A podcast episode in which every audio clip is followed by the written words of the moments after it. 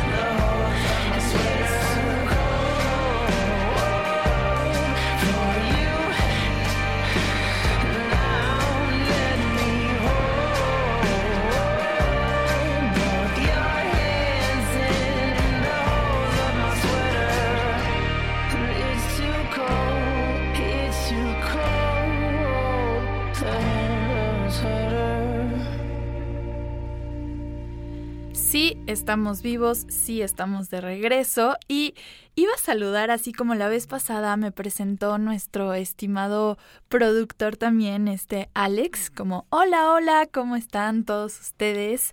Pero dije, vamos a abrir de otra forma, espero que no me escuche yo tan enferma, pero me da mucho gusto estar de regreso con todos ustedes.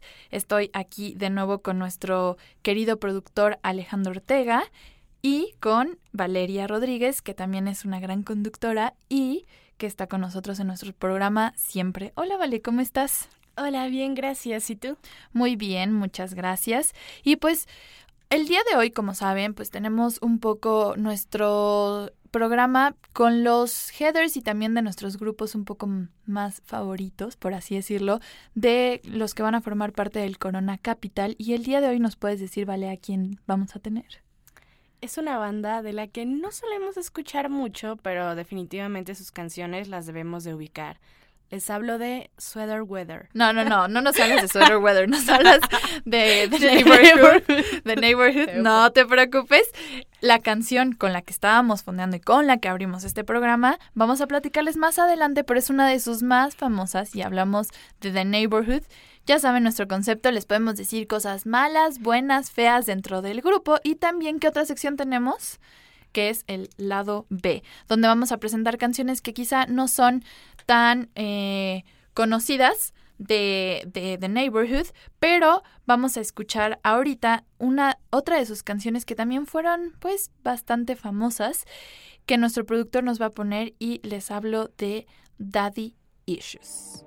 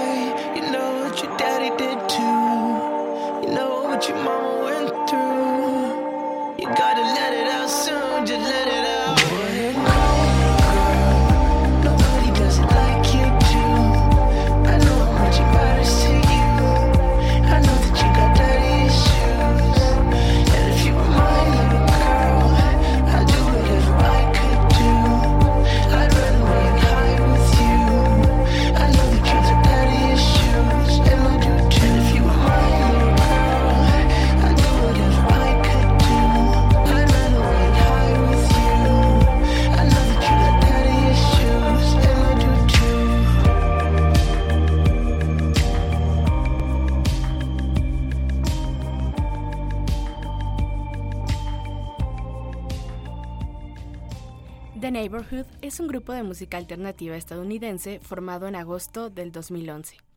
La banda está compuesta por el vocalista Gis Rutherford, los guitarristas Jeremy Friedman y Zach Ibolts, el baterista Brandon Fried y el bajista Mikey Margot. Después de lanzar tres EPs, ya hablamos que es un EP en la emisión anterior, Y muy bien explicado, la verdad. Está muy bien. Entonces, si nos han escuchado, sabrán a qué nos referimos con E EPs. ya no debe de haber ni la menor duda. bueno, sus tres EPs, I'm Sorry, Dollop Collection y Thank You. The Neighborhood publicó su primer álbum de larga duración, I Love You, hasta el 23 de abril de 2003 2013 con Columbia Records. Que se traduciría esto de larga duración a LP, ¿no? Por, Sí. por lo que estuvimos escuchando en el programa pasado. Esta banda, a pesar de iniciar su trayectoria musical en el 2011, ya publicaron su primer EP llamado I'm Sorry con una descarga gratuita.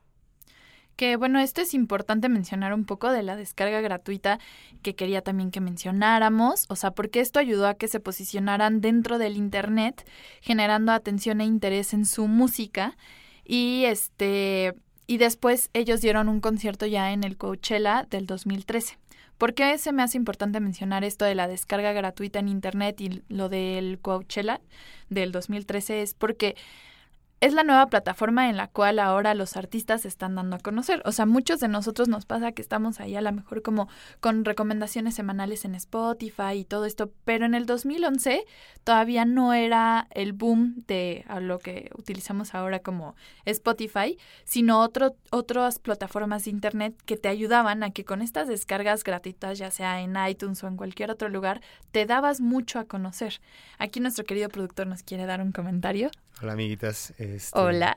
Hola a todos, hola a todos. Eh, fíjate, esto que dices es me, me encanta. Yo tengo muchos amigos y bueno, yo personalmente también he estado en eso. Hay muchas páginas donde un músico puede subir su música gratuitamente. Eh, no le cobran al músico y no cobran por escuchar la, la- la música. Como SoundCloud. En SoundCloud hay muchísimos, muchísimos, muchísimos artistas que valen la pena y que son artistas que van ahí talachándole, por, por así decirlo. Eh, tengo muchos amigos ahí. Les recomiendo a todos los que nos escuchan.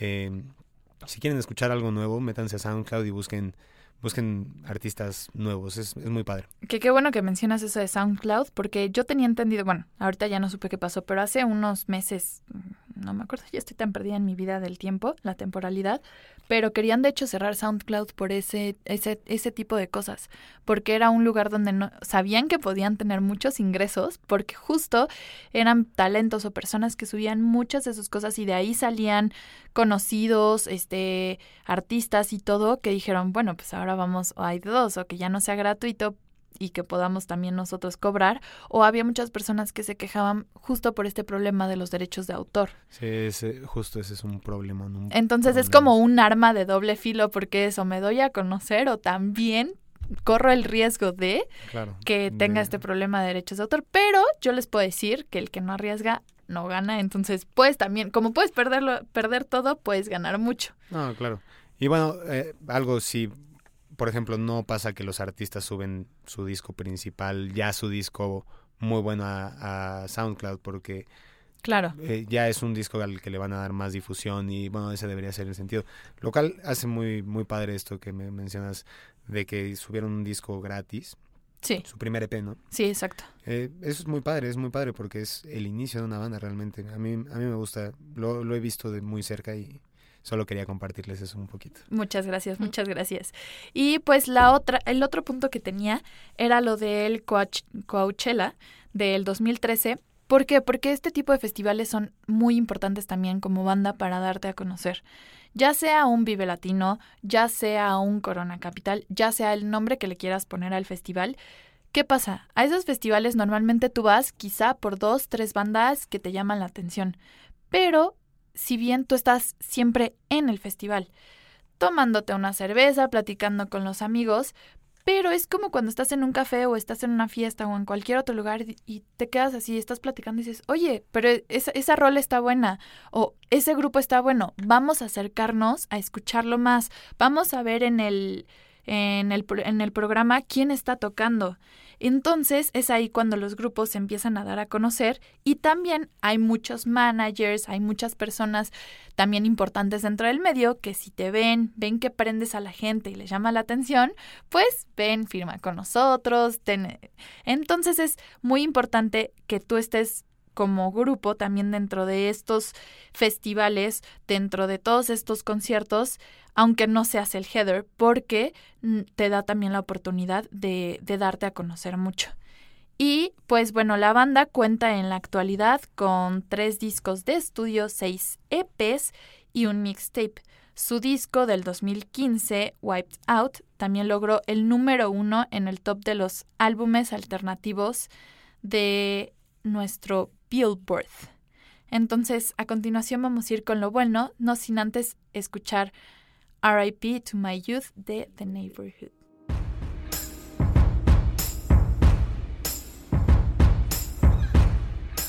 R.I.P. to my youth.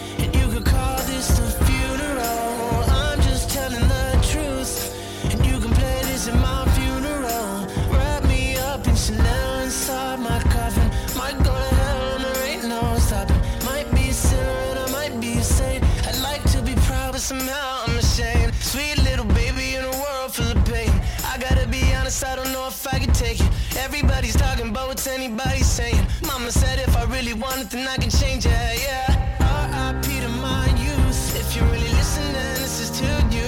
Mama, there is only so much I can do. Except for you to witness, but it was for me too.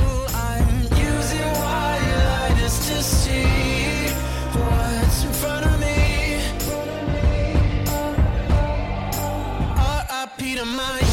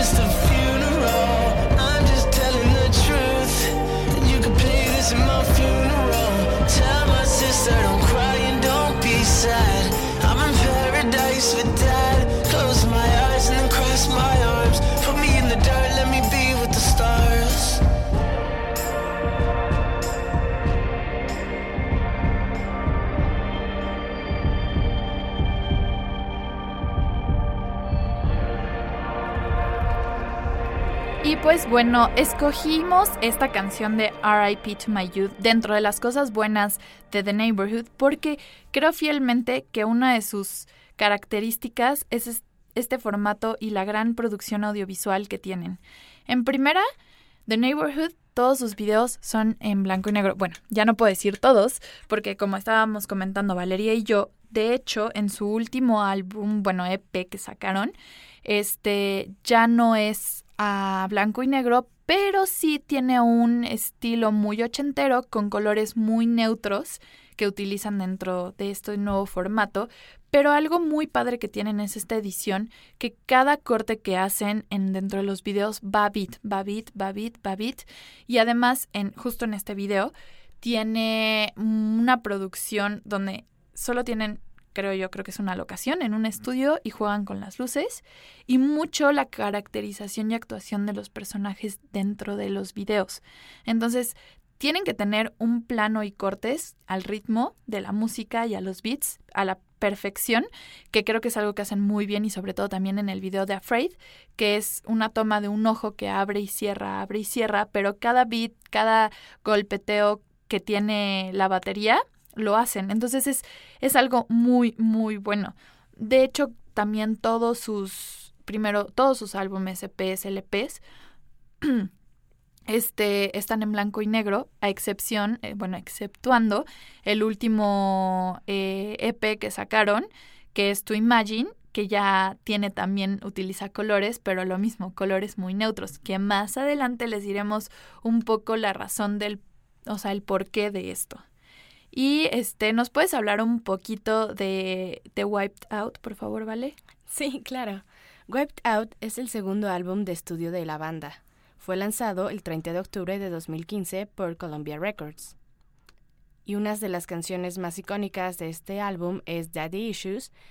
No sé si nuestro productor, para poder introducir dentro de las cosas, o sea, no malas y feas, nos pueda ir poniendo un poco acerca de Rutherford, que es el cantante a quien conocemos, porque vamos a platicarles ahora sí que el uso del blanco y negro de sus videos.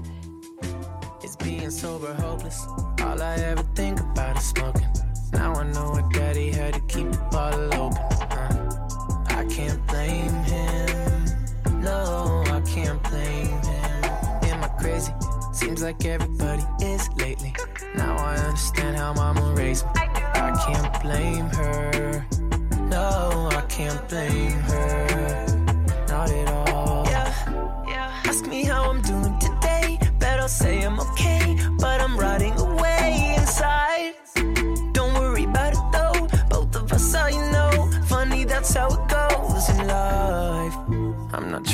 Dark, but I just got to the part where you stare at the stars and compare what you are to everything all around. What it wouldn't be like if it all came crashing down? You shouldn't talk back to your mother, or you might get smacked by your mother. Cut a little slack for your father, cause he's never coming back. It's being sober, hopeless. All I ever think about is smoking. Now I know what daddy had to keep the bottle open.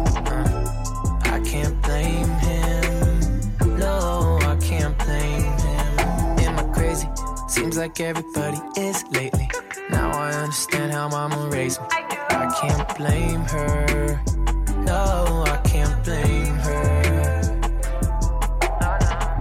I try to say I'm not addicted, but I keep thinking about the blunt. Cut it for a week, but I don't think I last a month. When I was 17, I didn't think about the stuff. The life got tough. It's hitting harder every single day. The minute that I wake, the one thing that I crave, it's insane. I needed to stay up. Love what Mary Jane does in every situation. Oh, yeah. You make it feel painless. My doctor said I should use it in moderation, but I just roll myself a J and push it all the way to the backside of my brain. Hey. You shouldn't talk back to your mother, or you might get smacked by your mother. Cut a little slack for your father, cause he's never coming back. It's being sober, hopeless.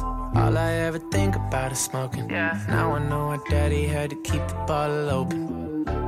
I can't blame him. No, I can't blame him. Am I crazy? Seems like everybody is lately.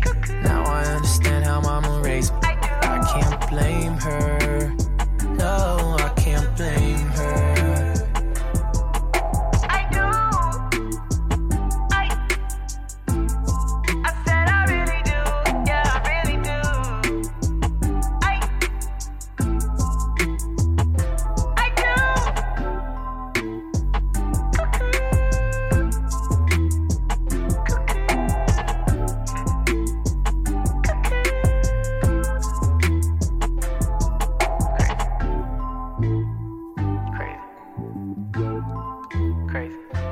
Bueno, ¿qué tenemos en lo malo de esta banda?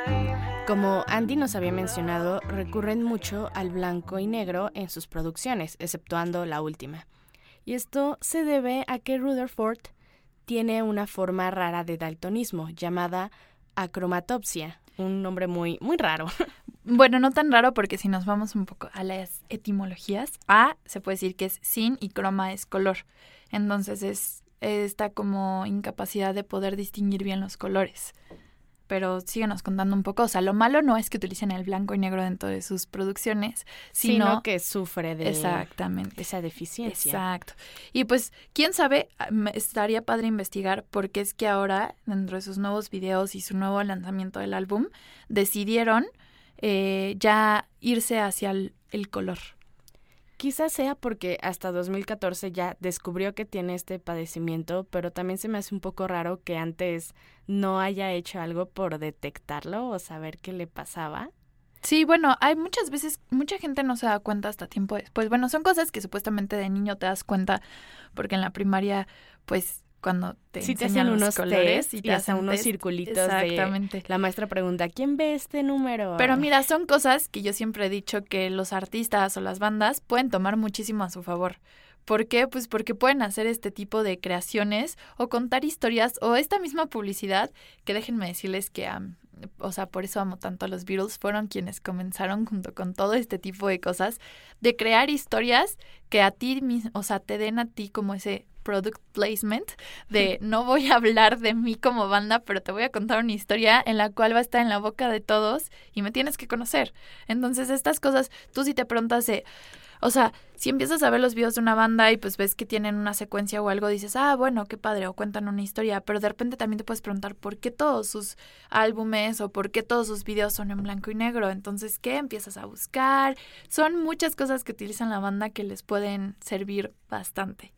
Y pues otra de las cosas, pues como les decía, no malas en sí, tampoco feas, pero que se pueden como mezclar, es que también este Rutherford fue arrestado en el Aeropuerto Internacional Libertad de Newark por posesión de drogas. Después, eh, un poco, sí, este tema de, la- de las drogas que estaban platicando un poco en, en el programa pasado, que es muy común, pero nuestro productor quería comentarnos algo también. No, bueno, solo qué miedo, porque eh, que te agarren en un aeropuerto. No, y sobre todo, Oh, ajá, sí, no. sí. O sea, digo, a, a mí no es que me hayan agarrado, sino que te detienen. O sea, hay veces que, que no pasas y que te ven raro, aunque no parezcas, aunque no traigas nada ni nada.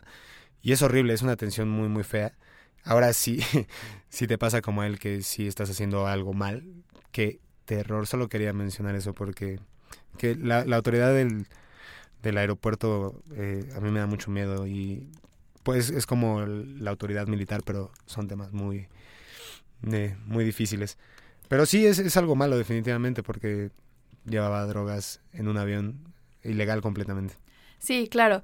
Y pues sí es un tema un poco complicado, sobre todo dentro del ambiente artístico en el que se encuentran, que yo creo que sí podemos más adelante dedicarle a esta parte, eh, a platicar sobre por qué a veces las estar en este ambiente, ser alguien tan famoso, tan conocido, eh, los lleva a las personas como, pues, a las drogas. O sea, Sí. porque creo que es un tema que a todos nos interesa y nos llama la atención y justo lo habían comentado en el programa pasado. Pero, pues ya terminando un poco con la historia también del cantante y de la banda, nos vamos a ir a nuestro siguiente lado B. Así que mientras los vamos a dejar con esta gran canción y este video que se los recomiendo, lo vean, The Neighborhood.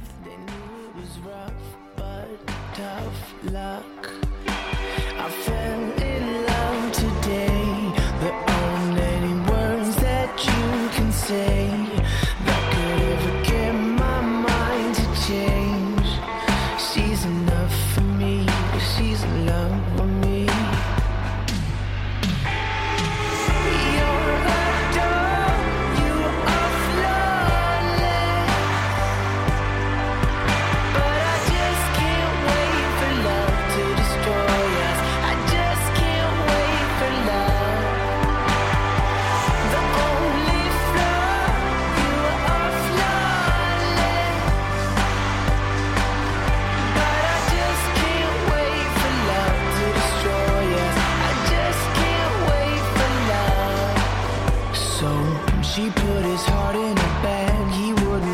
for it back. He did.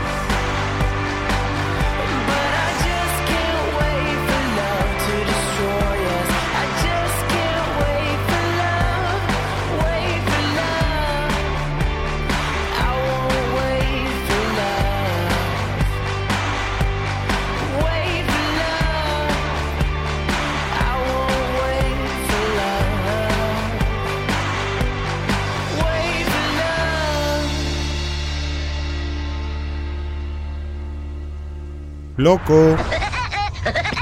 Raro. Apasionado. Bueno. Malo. Feo.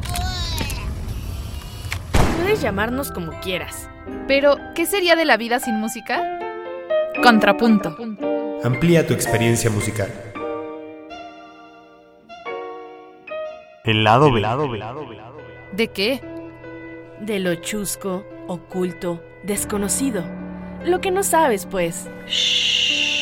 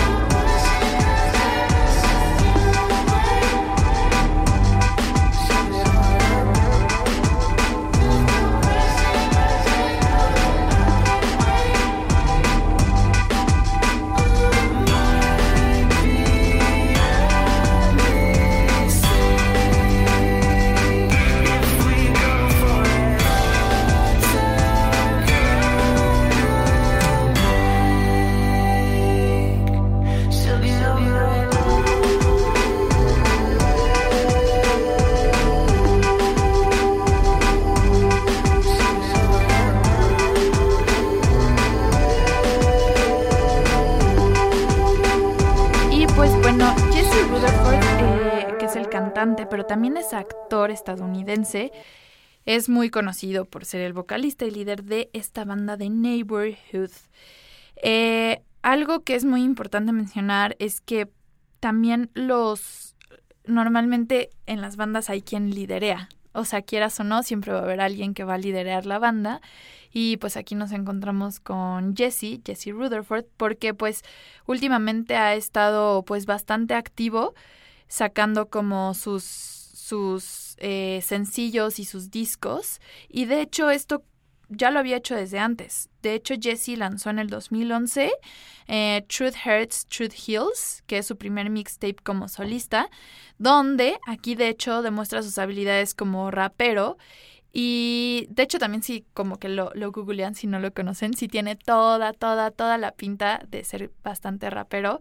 Y es curioso cómo también se mete como esta parte de rock alternativo, ya como banda, ya lo des- ya es como un ambiente pues un poco más fresón si lo vemos comparado a lo que él solía hacer. Pero si lo escuchamos en sus nuevos sencillos, hay uno también que se llama BFF, de los últimos que lanzó, sí se nota bastante su estilo, pues, rapero. Entonces, eh, ya para terminar un poco acerca de, eh, ajá, acerca del, mm, The Neighborhood y sus últimos lanzamientos, Vale nos va a hablar un poco pues de su álbum debut y, y qué es esto de I Love You. Ah, bueno, antes que mencionarles de eso, yo quería decir que su primer baterista también abandonó la banda porque quería perseguir su carrera en solitario, pero pues no, hasta ahora no ha brillado, ya no se ha sabido sobre él. Tristemente son los riesgos que se pueden tomar al abandonar una agrupación tan sólida. Y bueno, ya entrando a su álbum I Love You. Este álbum con la canción Sweater Weather alcanzó la lista Alternative Songs de Billboard a principios de junio del 2013. Podríamos decir que con esta canción realmente los conocimos. Sí, de hecho es muy importante que mencionemos de esta dentro de. De hecho, la que acabamos de escuchar, la canción Flawless, pertenece también a este álbum. Y Sweater Weather fue con la canción que los llevó al éxito. O sea, Arrasaron. arrasaron con Sweater Weather, que encabezó de hecho en el Billboard de las canciones alternativas en el 2013, así rompió por los 10 primeros lugares. Y es muy importante mencionar como por eso abrimos con esa canción el programa, porque normalmente a veces se quedan ahí en solo conocer esa canción, muchas veces como, ay, no conozco The Neighborhood, y le pones Sweater Weather y es como, ah, sí, Ah, son sí, esos. Sí lo ubico, sí lo ubico. Entonces es muy, muy importante eso. Y pues ya para cerrar ahora sí que este programa, déjenme decirles que Hard to Imagine es un videoclip que, si les digo que es una de sus fuertes es como esta mezcla audiovisual que tienen. Es una mezcla de cuatro canciones del reciente material que lanzó The Neighborhood. Eh, un poco es el video que se desarrolla en casi siete minutos y medio y es el conjunto de cuatro canciones de, de ambos EPs, dos de uno y dos del otro. Los temas son You Get Me So High y Sadrits de, del álbum Heart y Scary Love and Stuck With Me de Imagine, que poco a poco irán lanzando más sencillos sobre su álbum nuevo. Así que mientras vamos a disfrutar de los sencillos que nos han lanzado antes de su lanzamiento, ahora sí que final y oficial. Ya saben que siempre hacen eso los grupos de poquito en poquito, Como ten esto, ten lo otro, para que estemos así. Justo, justo déjenme decirles que la semana pasada salió el álbum de Paul McCartney, entonces espero que ya lo hayan escuchado porque no ha decepcionado porque es un Beatle. Y los dejamos aquí con un tracklist del álbum homónimo que se va a llamar The Neighborhood, que ya han sacado Scary Love, Void, eh, Saturdays y también tienen To Serious, Reflections, Revenge, You Get Me So High, Blue, Flowers, así que no nos perdamos de esta, de esta gran sensación que tenemos de ellos. Y yo les agradezco a nuestro gran productor que ha hecho un gran trabajo como siempre y a Valeria que siempre nos llenas con gran información. Gracias. Muchas gracias por todo. Espero seguir viva para la próxima semana y la próxima emisión porque me encanta estar con ustedes. Así que nos despedimos. Hasta la próxima.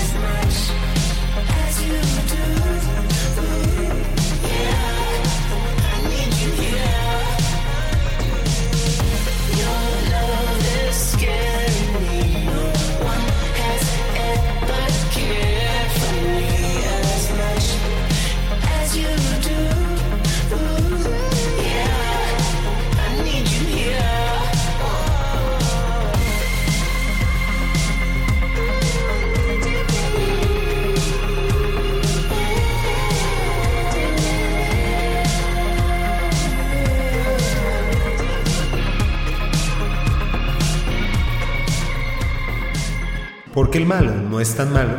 Y el feo no es tan feo. Descubre esa armonía que tus oídos siempre habían buscado, sin saber que la querían encontrar. Y en contrapunto, ya la we